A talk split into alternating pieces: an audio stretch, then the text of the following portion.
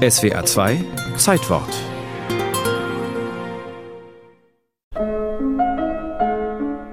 Weimar 1788. Goethe ist just aus Italien zurückgekehrt, da lernt er Christiane Vulpius kennen, eine Frau aus ärmlichen Verhältnissen. Im Schatten sah ich ein Blümchen stehen, wie Sterne blinkend, wie Äuglein schön. Christiane arbeitet in einer Manufaktur für künstliche Blumen. Für Goethe war die Beziehung zu Christiane Vulpius eine rein sinnliche Beziehung. Karl Otto Conradi, Zeit seines Lebens einer der größten Goethe-Kenner, sagt, natürlich ging es um Sex. Er war 39 und sie war 23 Jahre alt. Der Dichter und sein Techtelmechtel. Das Liebesverhältnis blieb erst einige Zeit geheim. Als es dann in Weimar bekannt wurde, setzte Häme ein. Sie war ja völlig ungebildet. Goethe ist das egal. Sinnentaumel, Liebesglück, festgehalten in Briefen. Von Schlampamsstündchen ist die Rede. Schlender und Hätschelstündchen. Wenn sie auf ihn wartet, fühlt sie sich hasig. Als dann 1789 im Jahr danach die Schwangerschaft deutlich wurde, war das natürlich ein Skandal. Goethe treibt den Skandal auf die Spitze, indem er mit seiner Geliebten und dem unehelichen Sohn August unter ein Dach zieht. Sei mir ein rechter Hausschatz. Bereite dich, eine liebe kleine Köchin zu werden. Bereite mir eine hübsche Wohnung. Sie übernahm dann die Wirtschaft des Hauses. Und sie wusste, da haben sich zwei Ungleiche gefunden. Sie ist sein Haus-, Küchen- und Bettschatz. Er arbeitet an unsterblicher Kunst, ist oft monatelang nicht zu Hause.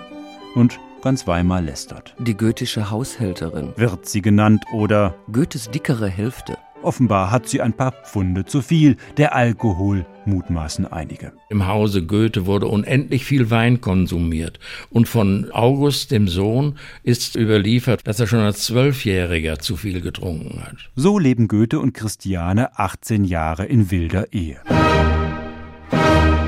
Die Wende bringt eine Nacht. Was da wirklich geschehen ist, weiß keiner. Am 14. Oktober 1806 schlagen die Truppen Napoleons die Preußen bei Jena.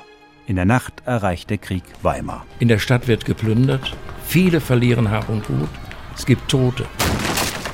Auch in Goethes Haus dringen Soldaten ein, so viel ist sicher. Es gibt nur ein Wort, er spricht von der Standfestigkeit seiner Frau. Worin die bestanden hat, weiß man nicht. Am 19. Oktober 1806 heiraten der Dichter und das Blumenmädchen. Gefeiert wird nicht und eigentlich ändert sich auch nicht viel, außer dass Goethe jetzt noch häufiger auf Reisen geht und sich für jüngere Frauen interessiert. Alte Männer fühlen sich ja oft nicht so alt, wie sie wirklich sind. Doch die Ehe hält bis zu Christianes Tod.